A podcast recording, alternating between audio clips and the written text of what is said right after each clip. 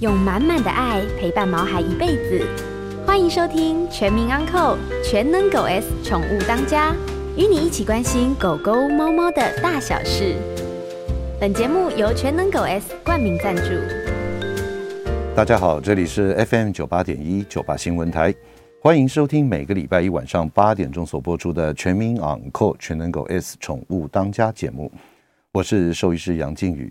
那同样的呢，今天的节目在脸书的 News 九八官方粉丝团也有同步的直播。那最重要的有一个讯息跟我们听众朋友分享，就是下个礼拜开始啊，我们节目的直播呢，我们就改到九八新闻台的 YouTube 频道直播。那也欢迎呢，我们追踪九八新闻台的 YouTube 频道，在 YouTube 频道搜寻九八新闻台就可以喽。那此外呢，打开小铃铛就可以收到新的影片和讯息的通知喽。那另外呢，还有一个提醒大家的，就是说呢，也欢迎大家下载九八新闻台的 App。那因为什么呢？因为那个宠物当家的 Podcast 呢，它会直接连接，而且呢，在这个会整合在 App 里面，所以呢，一下子没有听到没有关系。但是在 Podcast 里面，你随时都可以听到我们过去的一些节目的一些内容。好，这两件事情呢，提醒大家，要大家的注意。那在这边一开始的节目当中呢，先跟大家分享一个我在那个网络上面看到的一个消息。各位听众朋友，在这个你知道英国人哦，这个新闻里面他写到英国人最爱什么狗狗？那结果呢，他调查了一个结果的报告，我想在这边跟大家来分享一下。当然了，我们就说除了这个米克斯之外，其实我个人是非常推荐米克斯，因为米克斯它具有一些杂交的优势，它对于这个疾病啦，还有一些抵抗力啦、免疫力啦。都是非常非常好的一个可以饲养成为我们居家好朋友的这样子的一个伴侣的这个米克斯犬，其实我是非常非常推荐的哈。那但是呢，这个因为毕竟它还是在这个英国，它这份报告里面研究报告里面还是以品种狗，就是有品种的犬只来做了一些分析跟这个统计啊。在这个媒体报道里面呢，就说在英国里面有一个保险商叫做 Many Pets。好像这个中文翻译起来好像是许多宠物的这个意思啊，Many Pets。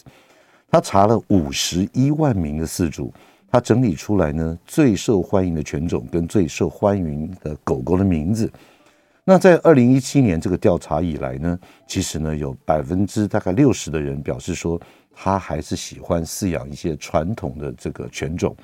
那另外呢有百分之四十人他是以这个。这个宠物就是狗狗的外表来选择的犬种，比方说他喜欢憨厚的，比方说他喜欢比较聪明灵巧的，就看起来然后外表，百分之四十的人是用外表来选择，那百分之三十八的人呢是以犬种的行为来选择，因为有些狗狗就是比较好奇、比较皮、活力旺盛，比方说像米格鲁啦，像一些 Jack Russell 呢，它好像似乎用不完的精力的这样子哈。所以呢，百分之三十八的人是以这个狗狗的行为来做一个选择的标准。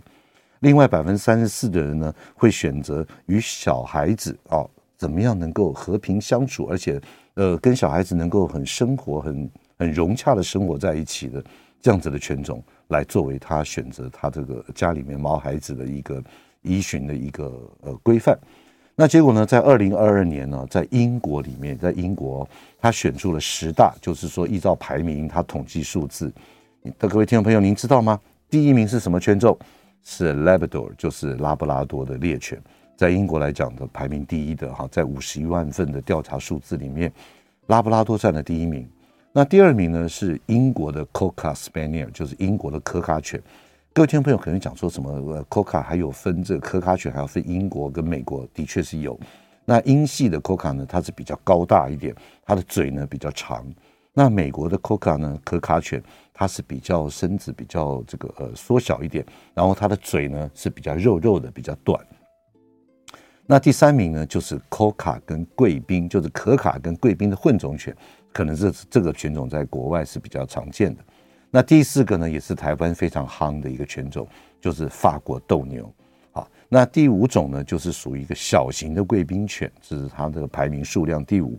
那排名第六呢，呢也是我们台湾常见的，就是黄金猎犬 （Golden Retriever）。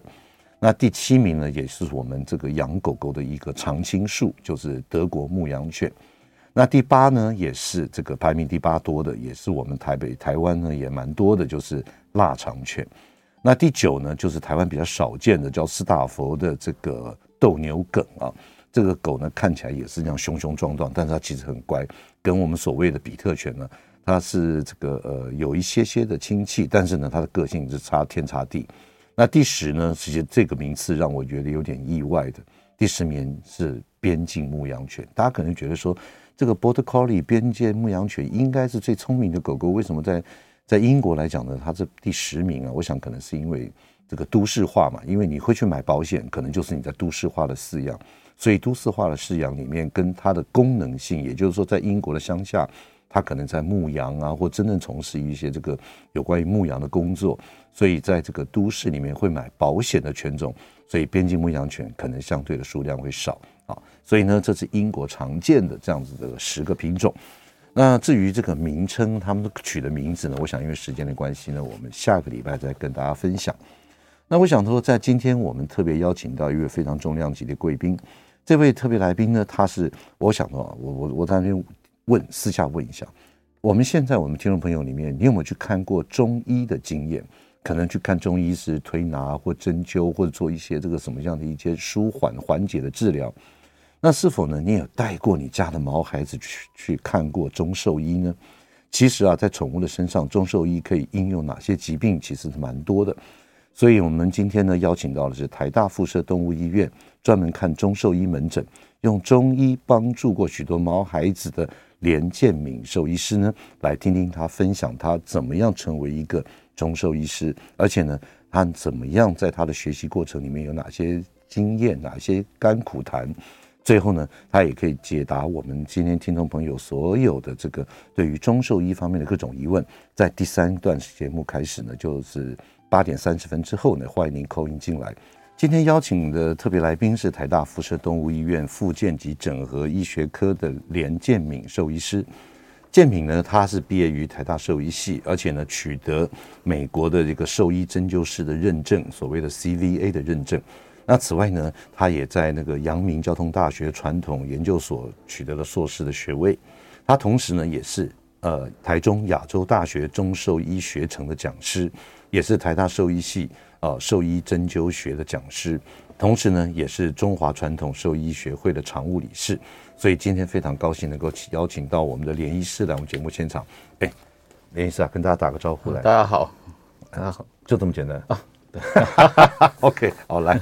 呃，林医师，我想请问一下啊，就是说，呃，这个其实不免啊，在我们过去的节目当中的特别来宾，有时候是猛禽协会的，有些是水，呃，这个有关于这个海洋的，也有在上个上个礼拜，我们还特别。邀请到十月十号的时候是牧场的，就是乳牛的这样专业的兽医师。我想请问一下，连医师为什么会对于这个中兽医产生那么大的兴趣？那当初如何对中兽医的这个呃学程，就是你怎么样成为一位中中兽医，来跟大家做个简单的分享好吗？哦，那主要其实最早是我其实一进大学，其实就对中医蛮有兴趣的，所以就开始。到处学习中医，嗯，然后刚好我又是兽医系的学生，嗯，然后就想说可以把这个东西跟兽医可以结合在一起，嗯，所以开始才去找一些中兽医相关的呃课程也好，知识也好，是才结合在一起。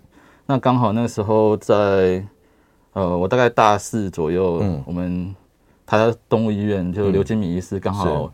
回国，他也拿到了，就是说针灸师认证嘛，所以就回来。那我们就就跟着一起学习了。嗯，嗯那之后其实大部分还是以自己学习为主啊。嗯、然后刚好国际有的认证，嗯，那这个认证其实由美国颁发，就是美国的企以前叫……是啊，我正想问呢，嗯、这个我刚刚你取得的 CVA 的认证啊，它是这个什么样的一个这个？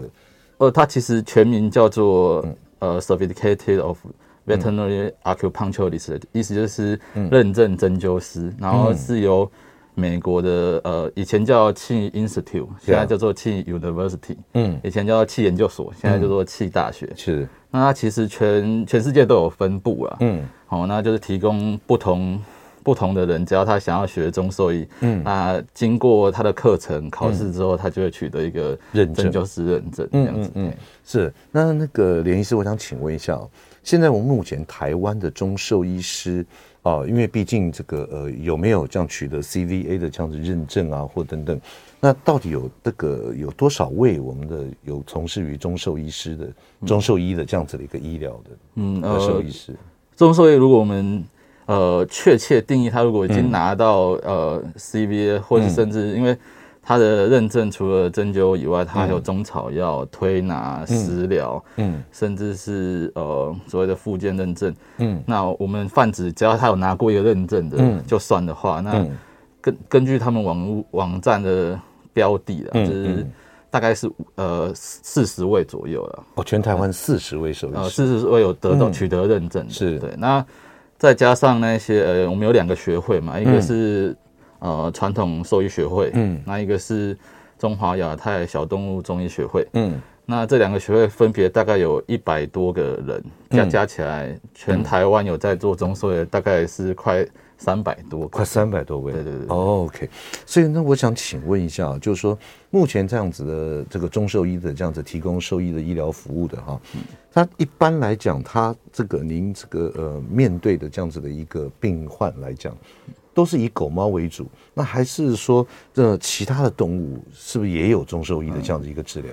应该是这样说，就是中国历史蛮长的嘛。其实最早在呃周代就有《周礼天官篇》就有记录兽医这个职业。嗯，那最早看看的是什么东西？就是马马，因为战争需要、经济需要，所以马是最最主要先看的。嗯后来才有牛啊、猪啊这些。嗯，那目前在台北都会区，其实看最多的当然是犬猫为主。宠物为主，但因为最近几年特宠也是蛮多的，所以特宠也有在看中兽医。而且就说非犬猫类的特殊宠物，像像我本人，我就征过苏卡达象龟。象龟啊，对，然后龟壳不是很硬吗？你怎么针灸？我们就找没有壳的地方针，这样子。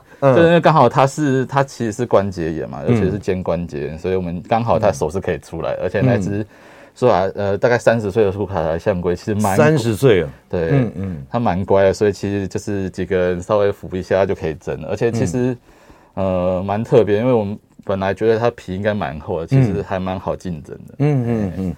所以也算是因为年纪比较大，所以配合度也蛮高的。哎，其实他在他因为朱卡达相对可以活一百多岁，所以三十岁算是很算年轻的。对对对，OK。所以在于我们一般人想象，就是说哇，三十多岁的那个苏卡达应该是蛮年纪蛮大的。嗯，对，其实他真的，其实，在对于他生命来讲，还算是很年轻的。是，嗯，那今天呢，在我们节目现场的特别来宾是台大附设动物医院。复健整合医学科的兽医师连建明连医师呢，来我们节目现场跟大家聊一下，怎么样去看一下中兽医以及中兽医对于我们宠物有哪些的帮助。我们今天的广告，马上回来。欢迎回到九八新闻台全民昂扣全能狗 S 宠物当家节目，我是兽医师杨靖宇。今天在我们节目现场的特别来宾是台大附设动物医院复健及整合医学科的兽医师连健铭连医师，来跟我们聊一下有关于动物的中兽医的一些医疗的一些方向跟一些大小事。那再次呢，也提醒大家，下周开始呢，我们节目直播呢要改到九八新闻台的 YouTube 频道，所以欢迎订阅追踪九八新闻台的 YouTube 频道。在 YouTube 搜寻九八新闻台就可以喽，而且呢，打开小铃铛就可以收到新的影片和讯息的通知。好，来连医师啊，我想这个在节目我们刚刚在这边特别聊到说，你也看过像苏克达啦，嗯、还有什么其他的动物呢？呃，像羊驼我也我也看过，嗯、然后松鼠，嗯，然后还有，等等等等等等，松鼠也是人家养的吗？呃，它是被救救伤来的，救伤来的，它可能就是。嗯它是从树上掉下来，然后开始有一些神经症状啊，嗯，因为就算没有主人了嘛，嗯、所以我同学就打电话来问我说，我可不可以看？我说也可以啊，就来。好厉害！对对对对对。那但松鼠你他帮帮他在做一些医疗的过程，他配合吗？呃，一开始因为一开他一开始来就是瘫痪的嘛，嗯、完全不能动嘛，哦、所以就非常配合，蛮乖的。然后越来越好，他可以爬树之后就。快要抓不住了，这样。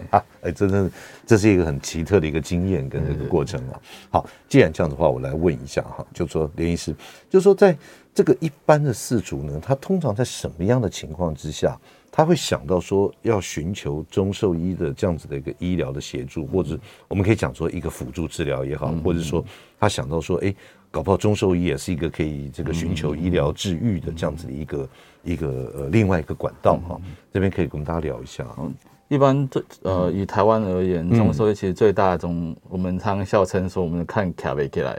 卡贝克就是瘫痪的动物，站不起来的。对对对，站不起来的。我们看最大宗啊，因为台大其实最早刘金明医师做了很多相关的研究，然后我们也收集蛮多 case。因为我从学生时代就在他的诊间帮忙到现在嘛，我也十多年了。嗯嗯。那这是最大宗，第二大宗大概就是内科疾病啊。所以站不起来是最大宗。最大宗。OK，那第二个是内科方面。内科方面的话，那其实大部分是就是配合西医治疗了。那通常就是西医觉得很棘手，或者他们已经没招了，嗯，才才会、欸。比方说什么这样的方面的疾病？就比如说呃，肾脏病哦或是肿瘤，嗯，或是心脏病，嗯、有一些他可能吃的西药还是没有办法好好控制的咳嗽，嗯、他们其实就会来寻求我们的协助了。嗯嗯嗯。那其实还是还有一个蛮大众的，其实就是神神经方面的问题。嗯，比如说呃，他可能是前庭症状啊，他可能是。嗯呃，癫痫啊，嗯，也会来搭配我们一起控制这样子。嗯欸、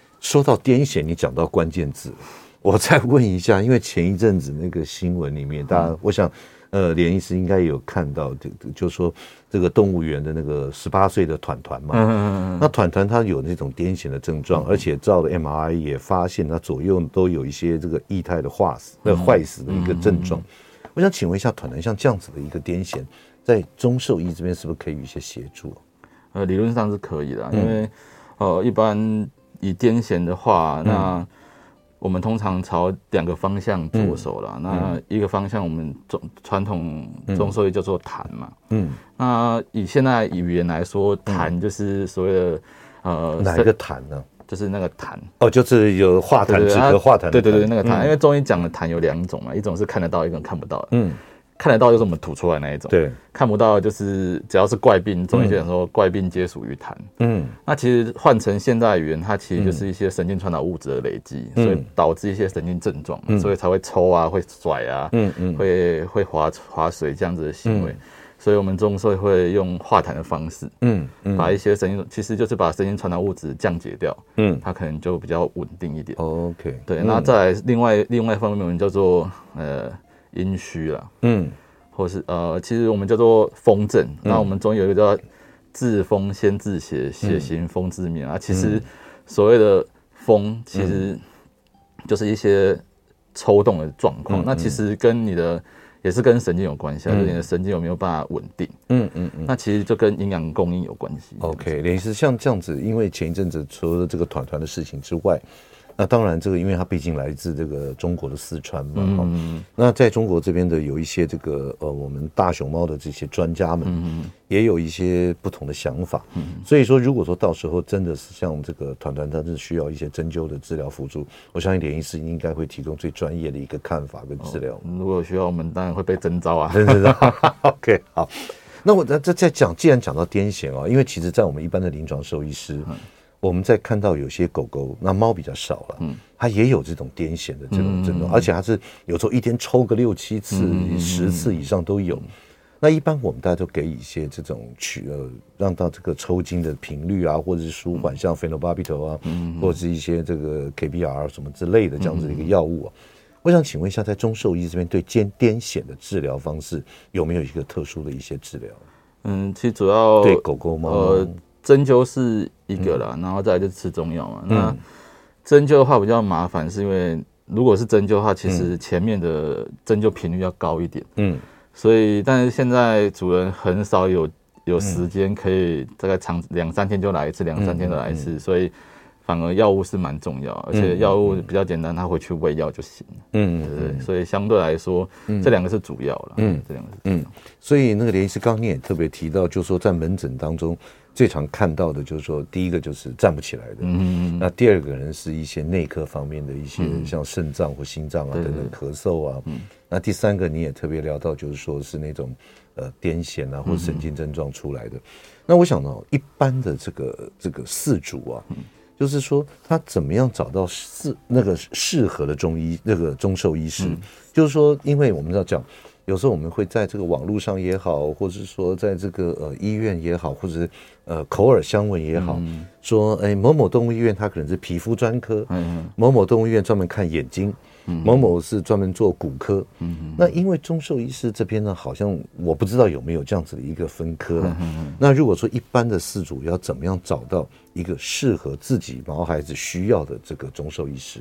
嗯，呃，他怎么去判断？呃，其实呃，其实中中兽医其实以前是算是在中医里面，那其实中医的大分科大概分成十十一到十二个科别，那其实最大科就是内科，嗯。那内内科基本上我们叫大内科，就是其实只要身体没有问题的都看。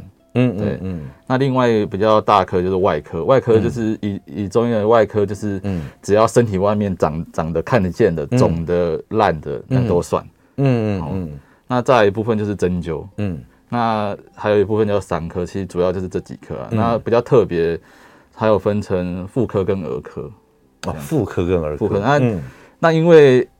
呃，动物现在大部分都就绝育了嘛，嗯、所以这一科其实现在就比较四维一点。嗯嗯。嗯，那传统兽医科跟儿科，我们都叫做牙科，嗯，就是因为患者不会讲话，对，所以就靠我们牙科，对，牙科，哑巴的哑巴，哑巴的哑，嗯嗯。所以大概就分这些科目啊。那以台湾目前其实最大宗就分成两大科，一个就是针灸科，嗯，一个是内科，嗯嗯嗯嗯。OK，所以说这个事主的话，他如果说觉得说我们的毛孩子需要什么样子的一个。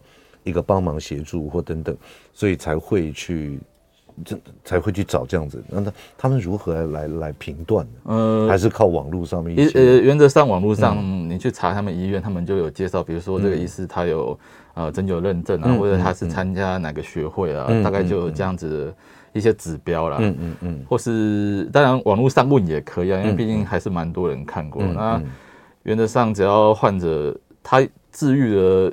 到一个程度的数量，原则上它就名声会出来嘛。嗯，所以网络上就可以就就可以知道。探听也丢啊，哎，对对对，对不对？所以就可以做一些适当的一些这个这个挑选啊，或者对对对。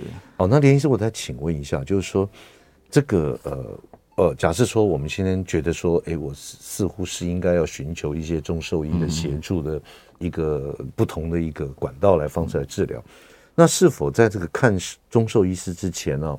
那个事主他要准备一些什么，或者是说他必须要这个注意什么事情，他这样子去看中兽医师才能够达到最好的效果。嗯、呃，其实因为大部分现在事主通常他也是蛮蛮蛮精明的，就是他除了看西医外，会来看中医嘛。嗯。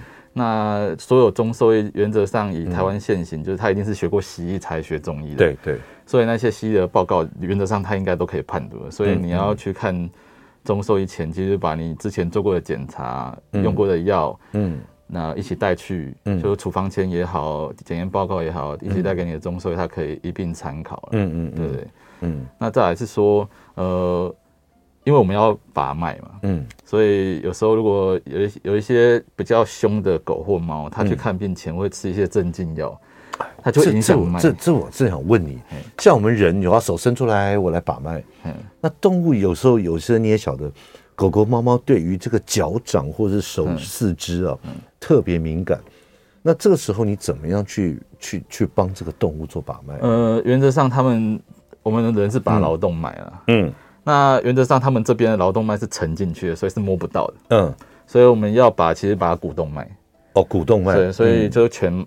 犬猫大概都把股动脉，股动脉在后肢，对对，后肢就是它，你屁股对，它屁股对着你，这样摸就摸得到。前面四足扶着，它就看不到后面了。呃，所以还算顺利，还算顺利，还算顺利这样。嗯嗯，所以如果一些有先吃镇静，就是我们说乖乖要来，尤其那些脉大概就不太准这样。好，OK，所以他特别激动，或者是说情绪上面，甚至于你连摸他都不让你碰的。这样子把脉就会比较有点困难。呃，通常会让他来几次适应一下环境，然后跟我们熟一点之后，嗯嗯，再看摸不摸得到。嗯，林医生，这边还剩下一分钟了，待会儿进广告。我简单的问一下，对于这种像腊肠犬、Corgi 啊、柯基犬，它常常会有这种椎间盘方面的一些问题啊。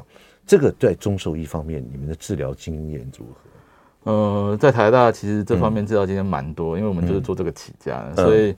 我们大概都有七八成的疗效这样子。哦，七八成啊？对，七八成。所以也就是说，如果我们的听众朋友说你家里面刚好养的是这种好发犬种，嗯嗯，其实不要太轻易的，就是说啊，不好啊啦，老啊啦。哦，我们都在鼓励不要放弃啊，因为我们其实经验上，我们有一只从嗯完全不会动来到可以跑，嗯，就是花了九个月的时间，九个月。对，所以我们大家都就鼓励饲主说不要放弃。嗯嗯嗯。OK，好。呃，今天在我们节目现场的特别来宾是台大附设动物医院复健及整合医学科的连建明兽医师。那待会儿呢，我们接段广告，广告之后呢，再来好好问他有关于中兽医方面的事情。欢迎回到九八新闻台全民昂扣全能狗 S 宠物当家节目，我是兽医师杨靖宇。接下来呢，我们也开始接听我们听众朋友的 call in，我们的电话是零二八三六九三三九八零二八三六九三三九八，也欢迎呢在我们直播下面的留言区呢留言，我们待会儿也会回答您的问题。当然呢，不可免俗的话，再做一次广告。从下个礼拜开始，节目的直播呢将要改到九八新闻台的 YouTube 的这个频道直播。也欢迎呢追踪这九八新闻台 YouTube 的频道，在 YouTube 下搜寻呢九八新闻台就可以喽。呃，并且呢打开小铃铛就可以收到新的影片和讯息的通知。好，欢迎大家可以利用。下个礼拜开始，我们用 YouTube。好，来，那今天在我们节目现场的特别来宾是台大附设动物医院复健及整合医学科的连建铭连医师啊。连医师真的非常非常的优秀，从我脸书上面的这个呃听众朋友的留言我就看得出来。首先呢，我们先来就就这个脸书上面的问题来先请教一下连医师。呃，他说他是呃他们家 Pochi，你是他们家 Pochi 的大贵人。嗯，这个显然是一个一个一个非常重要的一个医疗的一个过程，可不可以跟大家来聊一下 Pochi 是什么样的问题啊？他大概最早看我大概是三年前还是四年前，他其实是就瘫痪来。那时候几岁？Pochi？我那时候已经十多岁，他已经年纪蛮大的。年纪蛮大，是什么犬种？呃，西施犬，西施，嗯嗯嗯，就是边脸犬的西施或北京，我有点忘记。等下破去忙在脸书上骂你。OK，来，对对对，嗯，那原则上他其实本来因为年纪蛮大，所以其实要做这个椎间盘的手术，所以他是瘫痪，对瘫痪，然后椎间盘突出。那那这个后脚还有，他是瘫后面嘛？对对对对，那后脚还有反射吗？其实还还是有深层痛觉啊，那反射其实就变强了嘛，嗯，因为压是大概是胸腰椎那边压迫。呀，OK，是，所以就是事主考量，觉得年纪很大，觉得手术风险太大，所以被转来给我们做针灸。那很很顺利，其实两两周左右，他其实就反应了，那其实就开始能走了。哎呦，对，那所以他可以走之后，后来遇到问题其实就是。一些老年病嘛，就是心脏的问题，这样子。对对，像一些传统的那种老年的心脏啊，或肾脏什么的，对不对？对对对。OK，好，来，那那连医师，我们你这样听得到吗？可以可以可以。对，我们先接听一下，我们现在电话线上有一位呃傅小姐啊，我们看呢傅小姐有什么样的问题要请教您。喂，傅小姐你好。啊，你好，杨医师。哎，是。我是有两个问题想分别请教你们两位啊。OK。嗯，第一个问题就是中医的问题，那。嗯，动物它的那个体质也有分那个阴阳跟虚实嘛？嗯嗯。哦，这这还有，嗯呃还有，我是想问一下说，说那那个如果狗狗很贪吃，可以针灸让它比较？你对它太好，比较节制嘛？对，OK，好，贪吃能否用中嘴？好，还有呢？那哎，还有一个。是想要跟杨医师讲一下哦，嗯，杨医师，我不想那个台北市政府对于那个就是山区的那个嗯公车司机哦，嗯，有没有一些规范？因为嗯。上礼拜有一个公车司机，他嗯。他那个经过那个就是上阳明山哦，他完全没有减速，把一只猴子给撞，可能是死掉了，因为我听那个声音好大声，嗯。那因为那个司机平常就非常素行不良，嗯，他遇到那个就是流浪狗什么，他都不，呃，就不会让的，嗯，哦，这样子。那我看，嗯，对我看他那个样子哦，就觉得说，嗯、他大概觉得说，你你们如果没被我撞到，就算你们幸运。OK，好，对那那傅小姐，我想这样子哈，嗯、那个您知道我脸书的私人讯息哈。那如果说下了节目之后，你把这个时间啦，还有哪一个哪一线的公车，哪一家公司的那个公车司机，然后你再用私讯传给我。好，那我我来好，那我们再来了解，因为毕竟我们在这个公共平台上面，如果把那名字啊什么讲出来，对他们也不太好。对我我没有，嗯，我是已经有打电话给那个交那个什么交通交那个公运处，是不是台北市公运处？对对对，嗯对。然后我也有打给那个嗯那家公司救援。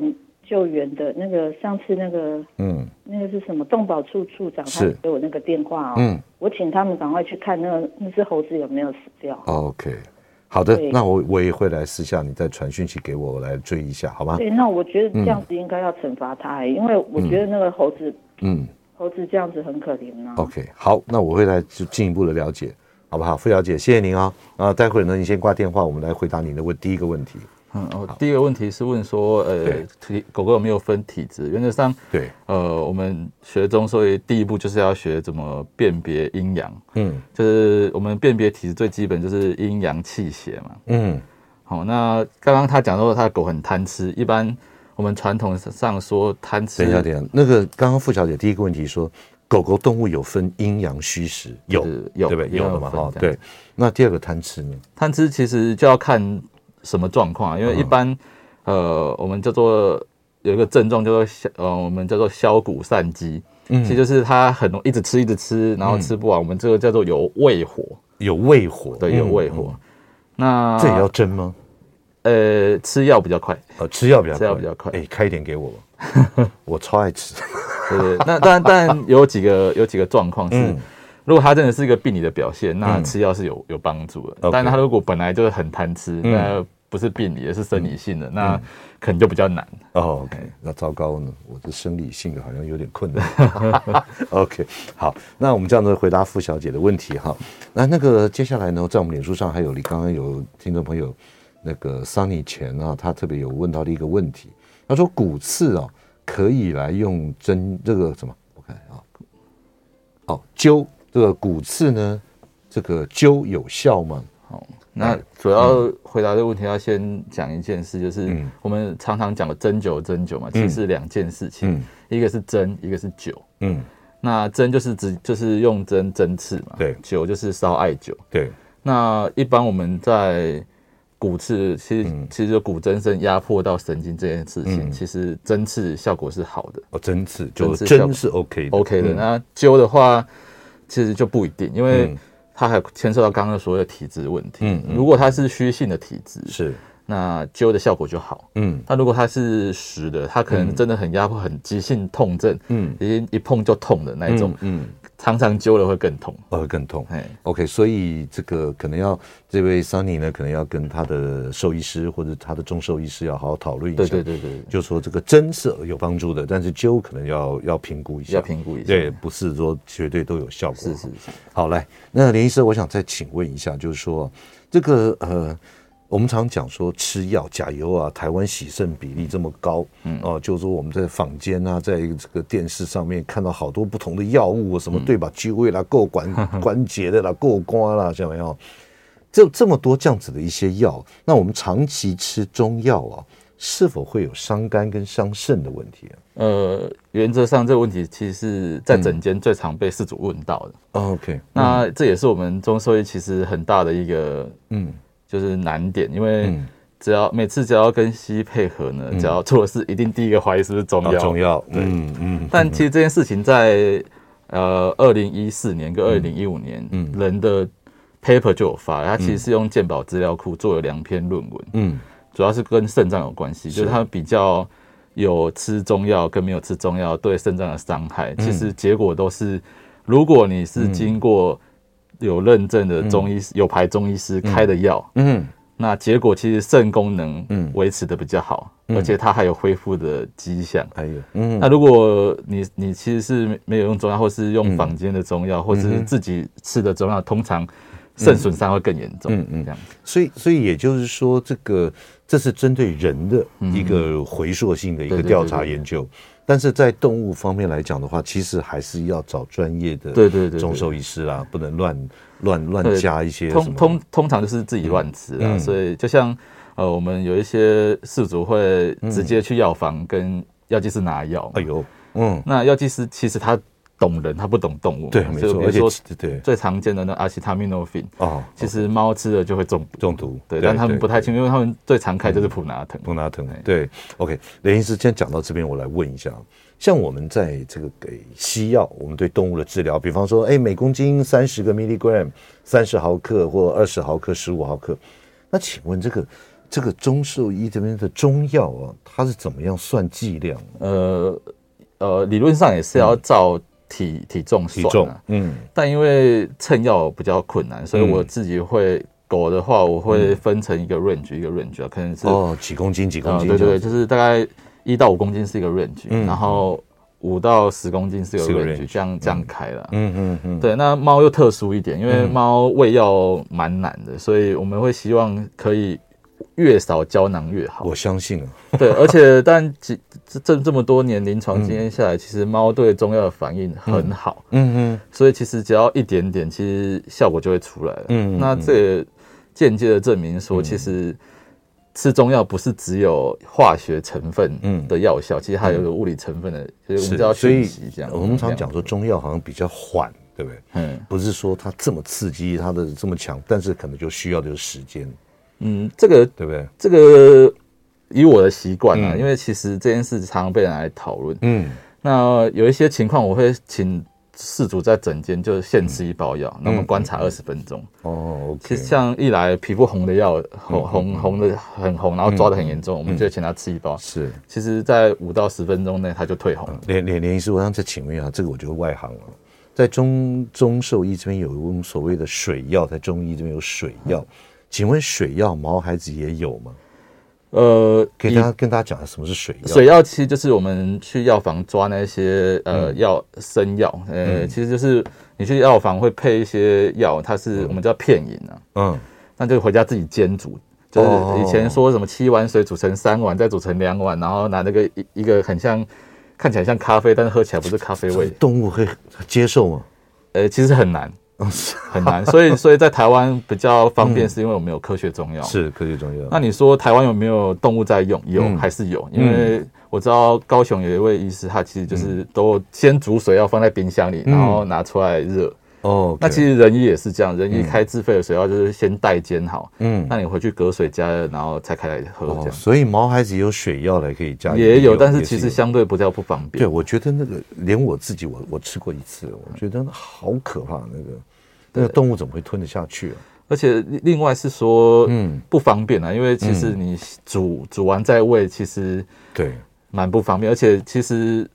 他可能十公斤，他可能只要吃两 cc、三 cc，还煮了一锅，一锅，那剩下那些要去怎么办？对，OK。所以水药的话，在这个毛孩子也是有的，也是有，只是可能在使用上面要到多考量。对对对对，OK。好，那今天在我们节目现场的特别来宾是台大附设动物医院附健及整合医学科的连建敏兽医师。我们接段广告，广告之后呢，再来听最好听的，就是他在这个整个中兽医的医疗过程里面有哪些 case 是让他印象深刻，让他觉得很成功的，或是说呢很有挫折感的。我们接段广告马上回来，欢迎回到九八新闻台全民养狗全能狗 S 宠物当家节目，我是兽医师杨静宇。那当然呢，因为时间的关系呢，我们就先不开放我们听众朋友的 call in 了，因为我们呢在脸书上面有好多的问题。